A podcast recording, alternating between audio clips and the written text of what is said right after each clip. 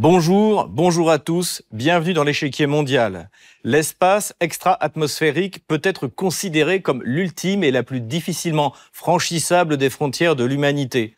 Toutes les grandes puissances scientifiques se sont lancées à sa conquête depuis 1945. Cet objectif commun et noble peut-il l'emporter sur les considérations militaro-stratégiques terrestres? C'est ce que nous allons voir dans cette émission.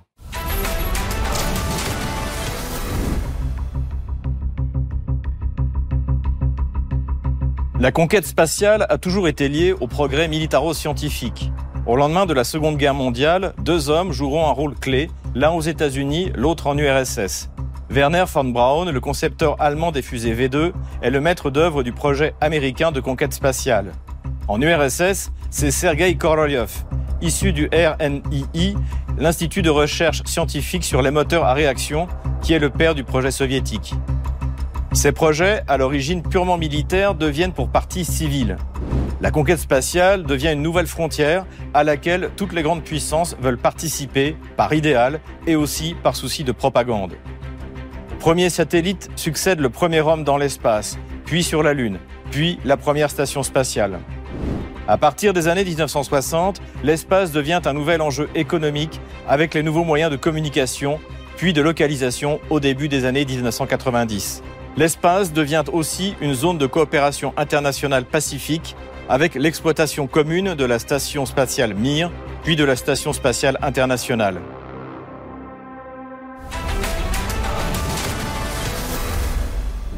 Au lendemain de la Seconde Guerre mondiale, conséquence des progrès scientifiques accomplis notamment par l'Allemagne, les États-Unis et l'URSS se lancent dans la conquête spatiale. En 1957, Moscou prend la tête de la course en envoyant le premier satellite Sputnik dans l'espace.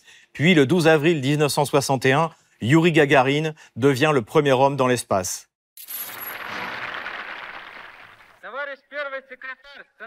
Camarade premier secrétaire du comité central du Parti communiste de l'Union soviétique, président du Conseil des ministres de l'URSS, je suis heureux de vous annoncer que la mission fixée par le Parti communiste et par le gouvernement soviétique a été remplie. Le premier vol spatial au monde a été effectué à bord du vaisseau spatial soviétique Vostok le 12 avril 1961. Ces succès scientifiques soviétiques ont des conséquences militaires car ils démontrent que Moscou peut frapper avec ses armes nucléaires à n'importe quel endroit de la planète. Washington n'est plus à l'abri de l'autre côté des océans.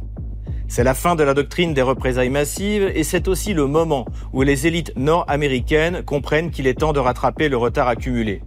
Le 25 mai 1961, le président John Kennedy demande une aide urgente au Congrès pour conquérir la Lune. Je crois que ce pays devrait s'engager à atteindre le but avant que cette décennie ne s'écoule, qui consiste à faire débarquer un homme sur la Lune ainsi qu'à le ramener sur Terre sain et sauf. Aucun projet spatial de cette période ne sera plus impressionnant pour l'humanité ni plus important pour la conquête de l'espace à long terme. Aucun ne sera aussi difficile ou coûteux à réaliser. C'est ainsi qu'est lancé le projet Apollo, dont le maître d'œuvre est l'ancien SS Sturmbannführer Werner von Braun, père de la fusée V2, naturalisé américain en 1955. C'est grâce à lui que le projet spatial américain réussit à rattraper son retard avec le projet soviétique. Le 21 juillet 1969, Neil Armstrong est le premier homme à fouler le sol lunaire. Il y aura en tout 14 missions Apollo qui apporteront un immense prestige aux États-Unis et à la NASA, la National Aeronautic Space Administration. La course entre les deux grandes puissances spatiales, américaines et soviétiques, est relancée. Au début des années 1970, les soviétiques lancent un programme de stations spatiales, les stations Salyut, qui aboutissent à la mise en orbite de la station Mir en 1986. Ces projets permettent aux nations du bloc communiste, comme la Pologne ou l'Allemagne de l'Est, d'envoyer des astronautes dans l'espace. Le 24 juin 1982, le premier Européen de l'Ouest à partir dans l'espace et à rejoindre la station Salyut est un Français, Jean-Loup Chrétien. En 1997, il rejoint une nouvelle fois la station Mir dans une navette américaine. Jean-Loup Chrétien, astronaute de 59 ans et marin passionné, repartit cette nuit avec la navette spatiale, sur la mer comme au ciel.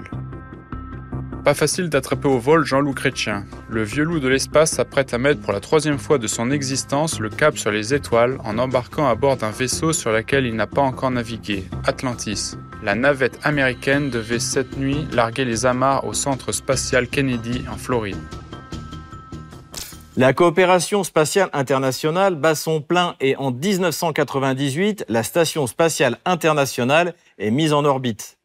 15 nations y participent, dont la Russie, les États-Unis, le Japon et la France. De 2011 à 2020, seule la Russie pourra en assurer la relève et l'approvisionnement avec ses vaisseaux Progress et Soyuz. Les Russes trouvent aussi le moyen de rendre la conquête spatiale rentable en envoyant dans l'espace des touristes. C'est une étape importante dans la conquête spatiale car désormais, n'importe quel terrien peut se joindre à l'expédition, à condition cependant qu'il soit riche. En 2001, la Russie envoie pour la première fois dans l'espace l'homme d'affaires Denis Tito pour 20 millions de dollars. J'ai passé, comme vous le savez, 60 ans sur Terre et 8 jours dans l'espace. Et de mon point de vue, c'était deux vies différentes la vie sur Terre est complètement différente par rapport à la vie dans l'espace. La conquête spatiale permet de mettre en place différentes technologies qui impactent significativement la population terrestre. Il s'agit principalement de la localisation et de la communication.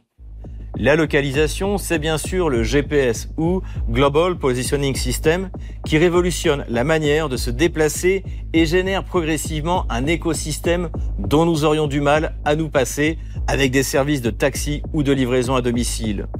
L'autre domaine est celui de la communication. Des réseaux numériques de transmission de l'information ou des communications sont progressivement mis en place à partir des années 90. Réservés initialement à une élite car extrêmement coûteux, ils sont accessibles à tous aujourd'hui. La rupture a été achevée par la mise en place par Elon Musk de la constellation Starlink, qui permet avec un terminal bon marché et 75 dollars d'abonnement mensuel d'avoir accès à un Internet à haut débit n'importe où dans le monde. C'est là, dans l'espace, que se chevauchent les objectifs militaires et civils. La communication et la localisation sont bien entendu des enjeux stratégiques qui ont montré toute leur importance à l'occasion du déclenchement de l'opération militaire spéciale en février 2022. La seule limite à la militarisation de l'espace est celle du traité des Nations Unies de 1966. Il interdit le déploiement d'armes de destruction massive. Les États partis au traité s'engagent à ne mettre sur orbite autour de la Terre aucun objet porteur d'armes nucléaires ou de tout autre type d'armes de destruction massive, à ne pas installer de telles armes sur des corps célestes et à ne pas placer de telles armes de toute manière dans l'espace extra-atmosphérique. Le reste est donc autorisé et l'espace extra-atmosphérique grouille désormais de satellites militaires. En 1983, avec l'initiative de défense stratégique du président Ronald Reagan, on a même parlé de guerre des étoiles. Il s'agissait de mettre en place des armes antimissiles en orbite. Ce projet ne sortira jamais des cartons, mais son évocation rappelle que la neutralité dans l'espace n'existe pas. Il n'est pas besoin de mettre des armes en orbite pour que l'espace devienne un enjeu militaire. Les systèmes de localisation, s'ils sont utilisés dans un but civil, peuvent bien entendu être utilisés dans un but militaire pour diriger une offensive ou pour permettre des tirs de haute précision. C'est à cela que l'armée russe a dû faire face depuis le début des opérations avec un succès que reconnaît la chaîne américaine CNN. La guerre électronique contre les systèmes de missiles américains complique l'effort de guerre ukrainien. Au cours de ces derniers mois, le brouillage des systèmes de lance-roquettes multiples américains est de plus en plus fréquent en Ukraine.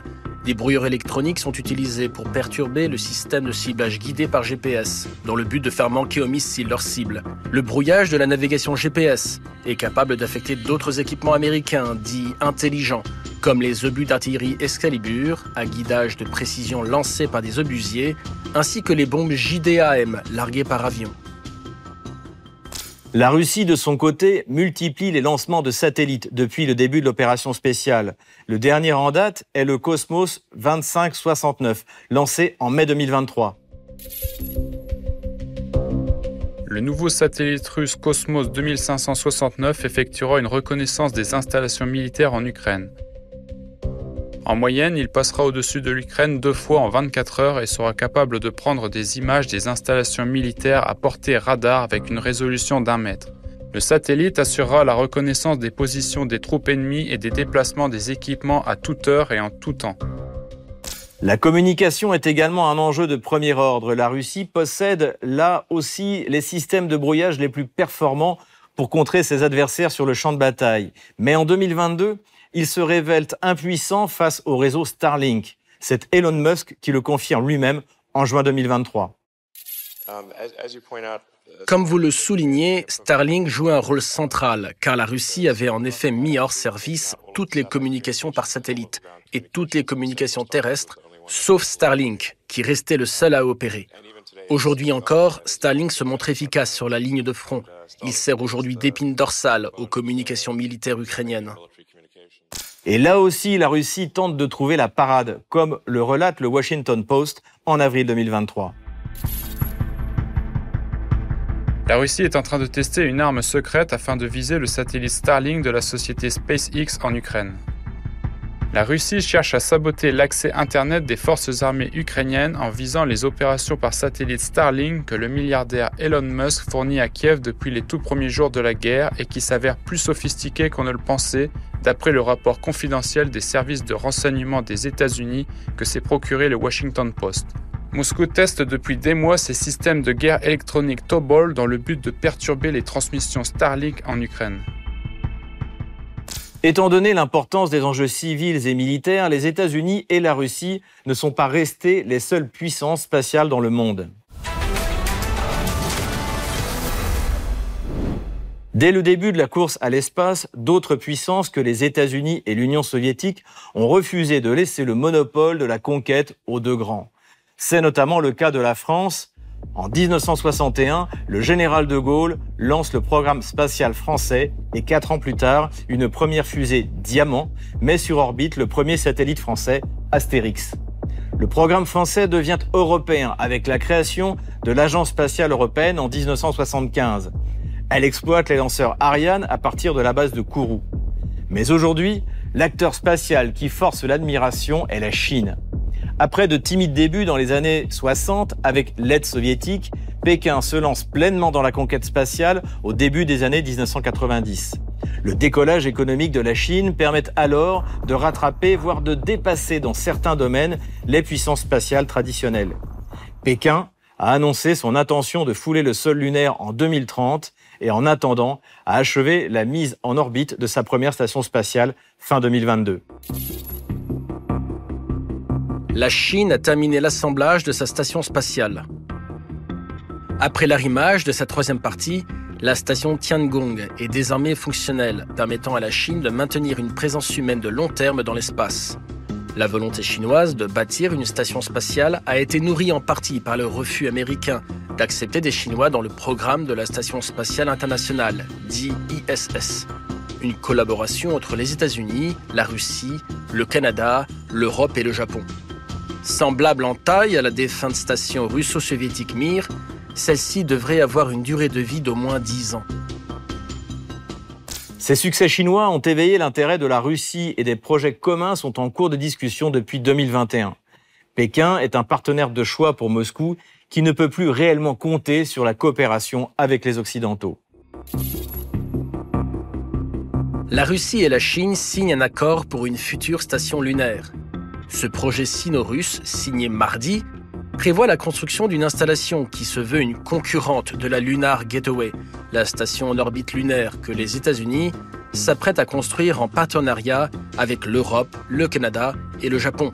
Mardi 9 mars, Zhang Kejian, le patron de l'administration spatiale nationale chinoise, ASNC, et son homologue russe, Dmitri Rogozin, directeur général de Roscosmos, ont signé au nom de leurs deux pays un accord prévoyant la construction conjointe d'une future station lunaire. Quels que soient les buts pacifiques invoqués par les puissances spatiales, la réalité militaro-stratégique prend souvent le pas sur les objectifs scientifiques avoués. Pour aller plus loin dans l'analyse de cette dualité de la conquête spatiale, je reçois Philippe Migaud, directeur du Centre européen d'analyse stratégique. Philippe Migaud, bonjour. Oui, bonjour. Je voudrais d'abord aborder la question du domaine spatial, mais de l'utilisation militaire de l'espace. Où en sommes-nous depuis la signature du traité de 1966 qui interdisait, rappelons-le, euh, le déploiement d'armes nucléaires dans l'espace? Écoutez, de ce point de vue-là, en fait, les choses sont toujours en l'état. Le traité, il est toujours en vigueur. Euh, mais le fait de dire qu'il n'y a pas d'armes nucléaires euh, déployées dans l'espace au jour d'aujourd'hui ne veut pas dire que l'espace n'est pas ultra militarisé. Au contraire, euh, l'espace est euh, de plus en plus militarisé. Euh, il est depuis de toute façon le, début de la conquête spatiale, parce que la conquête spatiale, elle a d'abord commencé pour des usages militaires. Et aujourd'hui, on estime que dans l'espace, alors ça varie en fonction des lancements de nouveaux programmes de satellites, du retrait de service de certains satellites, mais en 2019, on avait à peu près 4000 satellites en service autour de la Terre. Euh, Aujourd'hui, on oscille euh, entre 2005 et 3000.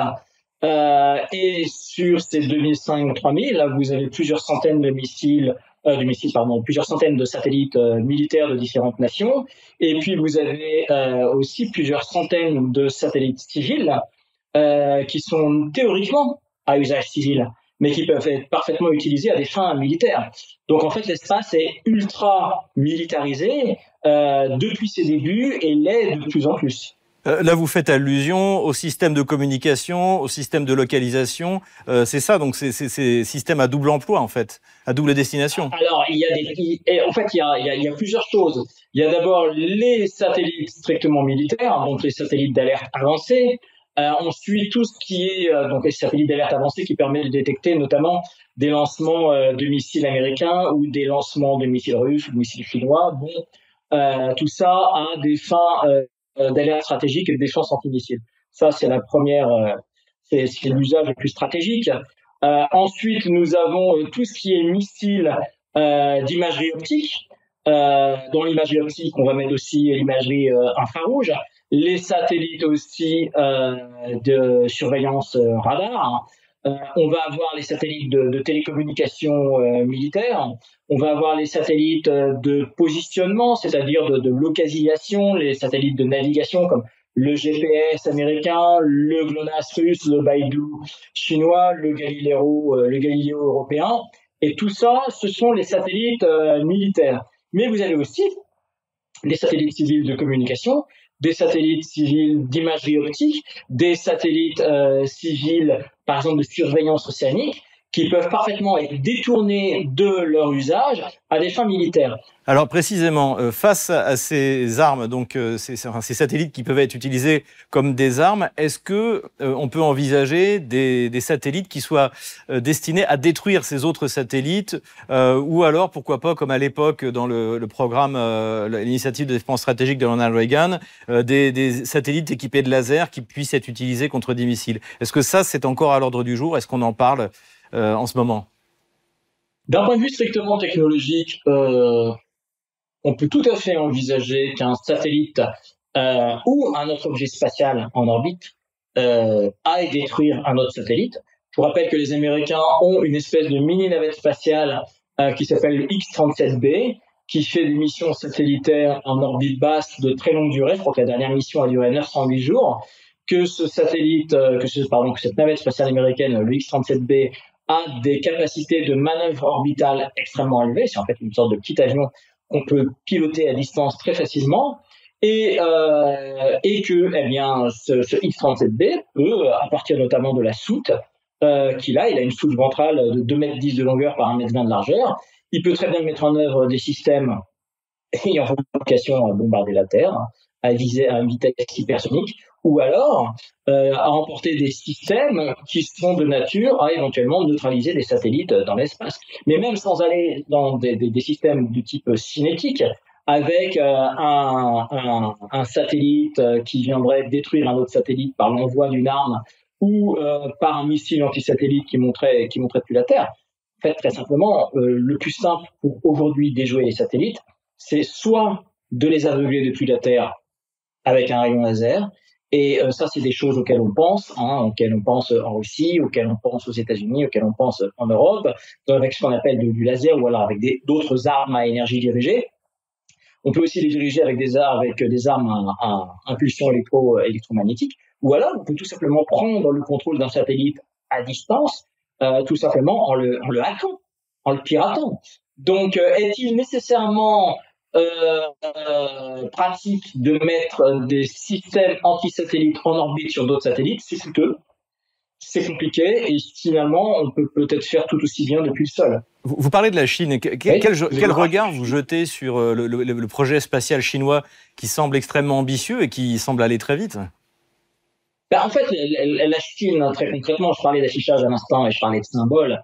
Euh, les Américains, par le biais de, Donald Trump, quand il a annoncé que euh, il dotait les États-Unis d'une armée, euh, d'un commandement militaire spatial, a dit clairement, hein, on se rappelle du slogan Make the America Great, Again, a dit clairement que les Américains avaient vocation à dominer le monde et que cette domination du monde passait par une domination dans l'espace.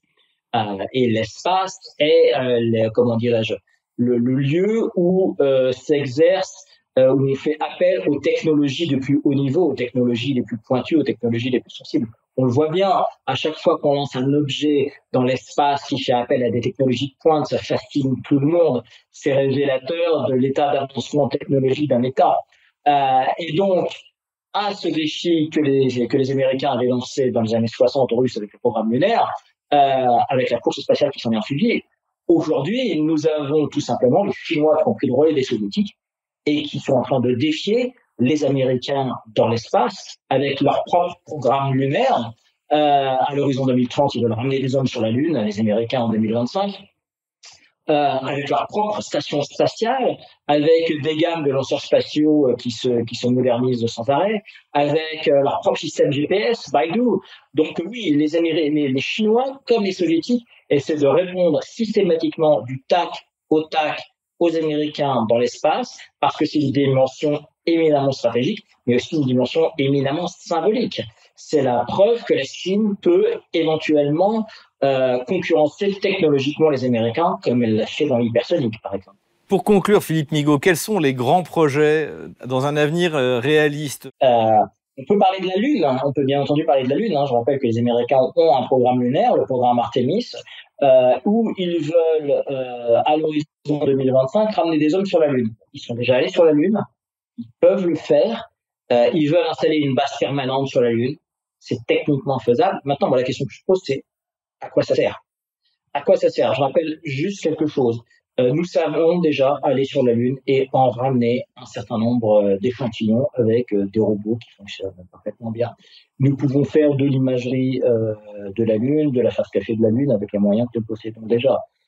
les vols habités sont des vols qui, par définition, sont sensibles à l'erreur humaine, sont des vols qui, en cas de catastrophe, ben, mettent en vie, mettent en jeu des vies humaines et euh, en fait, si on peut, d'un point de vue scientifique, s'enthousiasmer, la question que je pose, c'est quelle est véritablement, euh, est-ce que le coût, est-ce que le jeu en vaut la chandelle? Ça coûte extrêmement cher. Si les Russes, si les Américains ont cessé d'aller, euh, ont cessé les missions Apollo, c'est parce que somme toute, ils n'en voyaient pas tellement l'intérêt. Est-ce que ça a intérêt, un intérêt aujourd'hui, à part un intérêt de prestige, de ramener des hommes sur la Lune pour les Américains ou les Chinois? Alors on peut considérer effectivement que c'est une première étape et puis que de là on pourra aller plus facilement plus loin vers Mars. Tout ça coûtera des dizaines euh, de milliards euh, de dollars, des centaines de milliards de yuan et je suis pas persuadé que cela servira nécessairement euh, à grand chose. En fait, l'avenir, je pense, de, de, l'exploration spatiale, il n'est pas, pas malheureusement, même si ça nous fait rêver dans, dans des vols habités, il est beaucoup plus dans dans l'usage de sondes, dans l'usage de robots euh, que dans des vols habités. Merci Philippe Migaud. Je rappelle que vous êtes directeur du Centre européen d'analyse stratégique. Cette semaine, à la place de vos questions, nous laissons la parole à Yuri Borisov, directeur de Roscosmos, l'agence spatiale russe. Lors du Forum économique de Saint-Pétersbourg, au micro de RT, il est revenu sur les nouveaux enjeux liés aux programmes spatiaux. Où en sommes-nous avec cette guerre économique? Quels sont les gagnants et les perdants? Je pense que la réponse est claire. Les sanctions n'ont jamais favorisé le développement. Quand la politique se mêle d'une activité telle que l'espace, qui appartient au monde entier, cela n'annonce rien de bon. Mais nous poursuivons notre coopération, en particulier avec nos partenaires américains, dans le cadre du projet de station spatiale internationale. Dieu merci, les deux parties sont assez sages pour que le projet se poursuive. Ce dernier a en effet enrichi toute la communauté internationale en résultats très importants. Il est dommage que notre coopération avec des agences spatiales européennes soit réduite presque à zéro. Mais d'un autre côté, nous collaborons activement, à l'heure actuelle, avec des pays amis. La discussion d'aujourd'hui a montré que pratiquement tous les pays des BRICS sont prêts à passer d'un simple partenariat à l'établissement d'alliances technologiques. Et les propositions d'aujourd'hui, en particulier du chef de l'agence spatiale chinoise, mérite une attention tout à fait particulière. Les collègues de la République sud-africaine et d'autres pays sont unanimes à vouloir former de telles alliances futures. Selon vous, peut-on envisager une voie civilisée de développement de la conquête spatiale qui mettrait de côté les intérêts nationaux et qui privilégierait les objectifs mondiaux Vous savez, ces derniers temps, les services spatiaux sont en plein essor. Pour le moment, ce genre de service est entré dans presque chaque maison. Chacun ressent leur nécessité. Vous savez bien que de nos jours, il est impossible de conduire une voiture sans GPS, impossible d'accéder à toute la gamme des mass médias, y compris à un grand nombre de chaînes de télévision. Tout cela est accessible grâce aux services spatiaux. L'accès Internet à large bande, aux prévisions météo et la liste n'est pas exhaustive. Le développement intensif des services spatiaux sert aujourd'hui de base au développement indépendant de l'économie de tout pays. Il se trouve impossible à l'heure actuelle de réaliser de grands projets d'infrastructure sans créer une certaine infrastructure, sans recourir aux services spatiaux. Tout le monde le comprend et tous les pays, africains, asiatiques, européens, développent largement des services spatiaux créent des constellations multisatellites, forment des alliances pour aller de l'avant avec énergie, ensemble, visant des services meilleur marché et la répartition des risques. Merci beaucoup de nous avoir suivis. Rendez-vous la semaine prochaine pour un nouveau numéro de l'échiquier mondial. À bientôt sur RT en français.